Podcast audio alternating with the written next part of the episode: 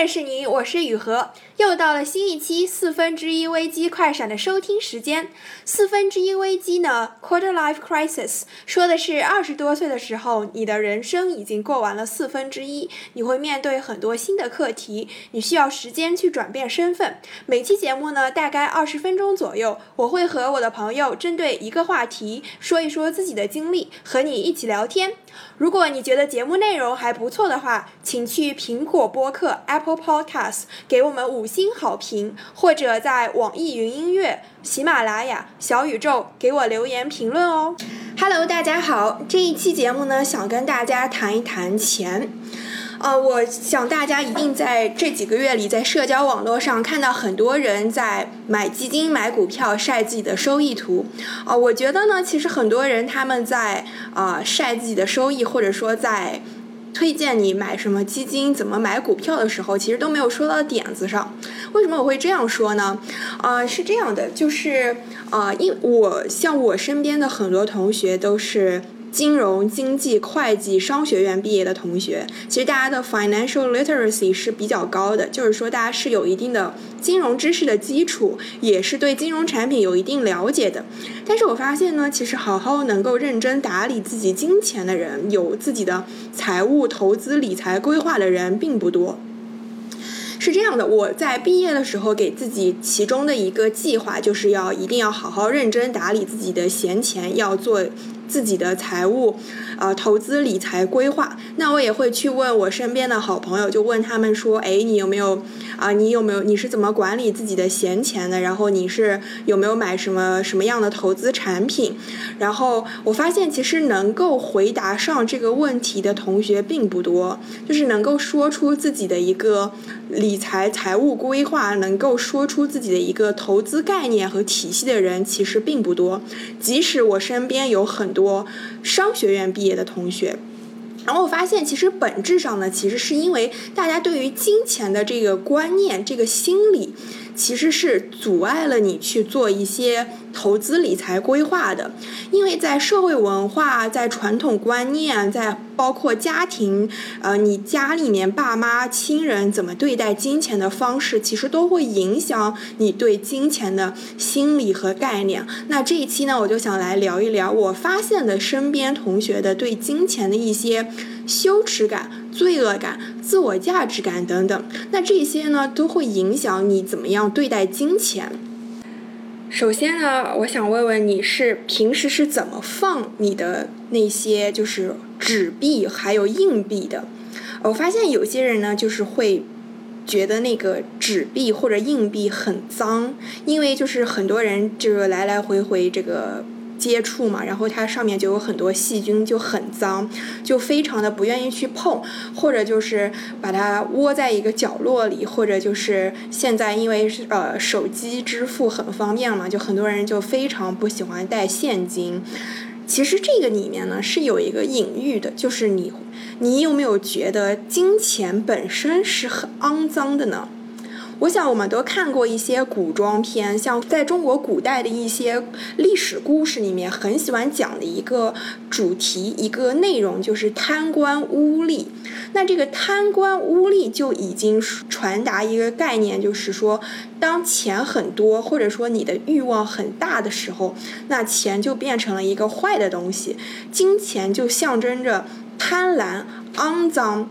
而在中国的传统文化历史故事里面，宣扬的是清廉，是两袖清风。你想一想，你平时怎么对待你的那些纸币、硬币，它其中可能暗含着你对待金钱的态度。那么，确实就是拥拥有更多的金钱是需要智慧。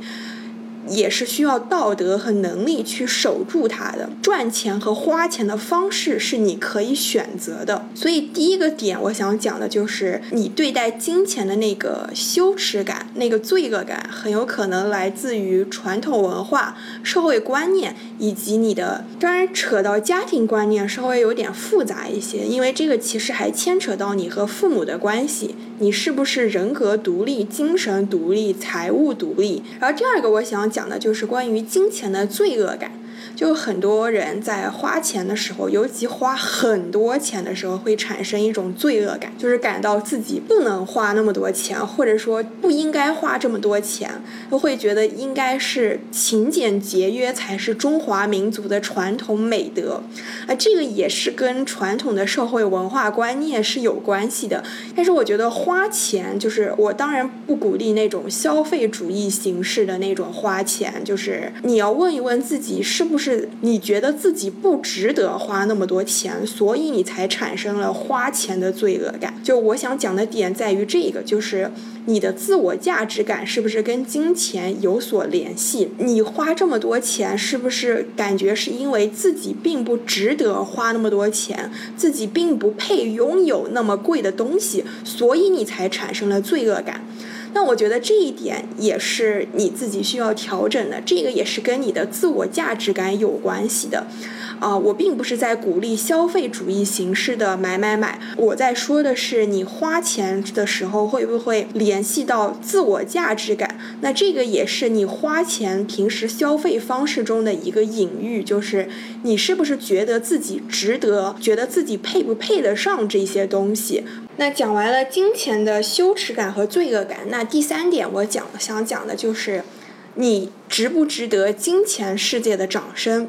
其实很多人都不是很敢跟老板提涨薪水、涨工资这件事情，尤其是女生就会觉得特别不好意思，就是特别害怕，就是被否定，然后被怀疑自我价值。我觉得这个也是很正常的，就是每个人都会有这样的感受，而且每个人在工作中都会有感到不被认可、不被欣赏的时候，这个都是非常正常的。那这个也是跟自我价值感 （self worth） 是有关系的。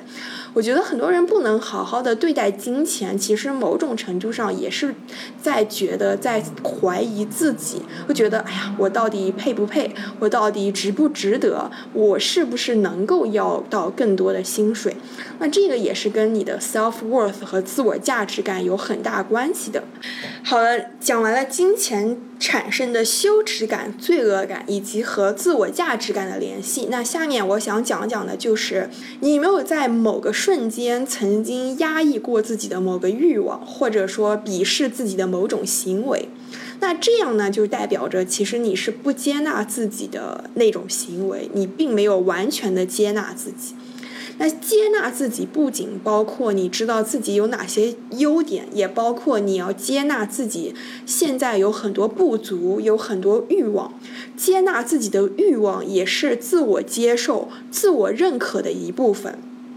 想要更多的金钱，想要更多的物质回报，这种欲望本身是没有错的，是每个人都想要有的。而且我觉得是遭受过现实生活毒打的人才会知道，金钱是很重要的这件事情。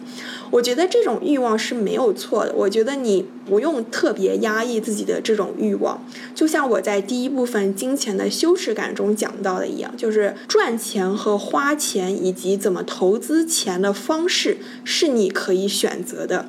你需要考虑的是，你要选择哪种方式，并不是说，呃，我想要更多的金钱，那这种欲望就是错的，就是罪恶的，我就不，我就应该要把它压抑下去。这就是你并不能接受自己有很多欲望，不能接受自己正常的欲望。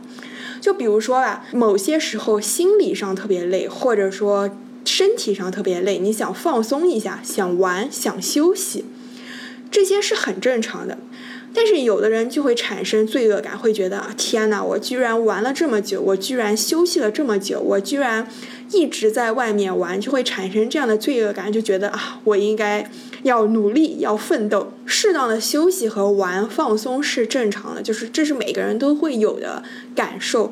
你心理上、身体上感到累也是非常正常的，那你就应该要去想着怎么放松、怎么玩、怎么样去储存精力和能量，因为能量和精力消耗完了就是没有了，那你就要去做很多其他的让你补充精力和能量的事情，让你。开心的事情，然后调整自己的状态，再去好好的这个努力奋斗，对吧？跟你对待金钱的欲望也是一样的，就是你要接受自己有这样的欲望，你要接受这个自这是你自己的一部分。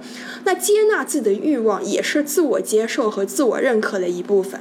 好了，讲完了金钱的罪恶感、羞耻感、自我价值感以及接纳自己更多的正常的欲望之后呢，我们来讲一下到底从哪里开始投资理财。啊，尤其是现在是一个信息爆炸的时代，信息实在是太多了，不知道从何看起，而且市场环境太复杂了。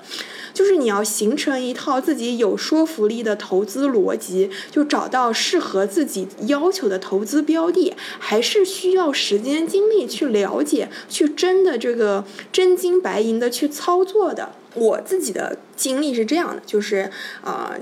首先应该要去学习一下，就是看一下基本的那些投资理财框架，这些东西其实网上一搜就能找到。你就会发现，啊，你要保就是做哪一部分，哪部分钱是用来就是抗风险的，哪一部分钱是用来做手头上的那个活钱的，有哪一部分钱是需要你去做一些高风险投资的，就是这种投资理财的框架你要去了解一下，然后你要学习一下，适当的学习一下就是投资的那些知识啊。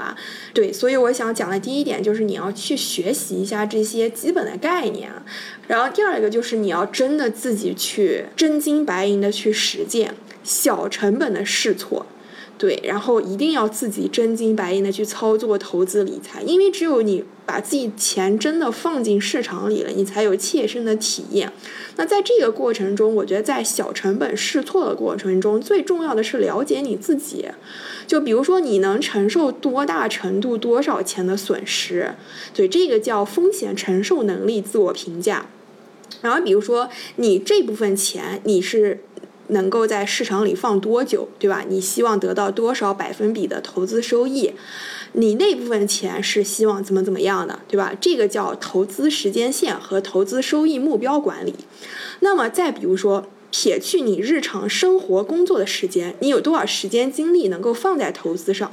自我这个监控就是自我管理你的账户，你能够放多少时间精力，对吧？这个叫做找到适合自己的投资风格。你都是要自己真金白银的去实践、去操作的，你才能够切身的感受到哦，哪种方式是适合我的。哪个产品是符合我的要求的，是能够让我能够承受这样的风险的啊，满足我的投资投资需要的，对吧？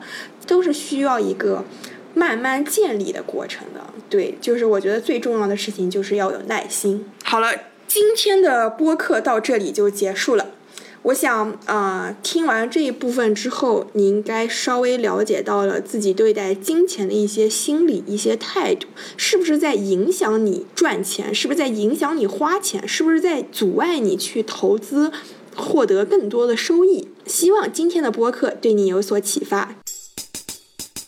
这期播客到这里就结束了。如果你有任何想法或者评论，可以去喜马拉雅、网易云音乐、小宇宙给我留言，也可以去苹果自带的播客 APP 或者喜马拉雅给我们五星好评，或者搜索我的公众号“雨禾”就可以找到我。如果你觉得你聊天内容对你的朋友也有帮助，请转发语音给你的朋友。你可以在任何泛用型播客 APP，例如苹果 iTunes、Spotify、Pocket。Cast 搜索四分之一危机就能找到收听订阅这个播客。我们下一期四分之一危机快闪再见。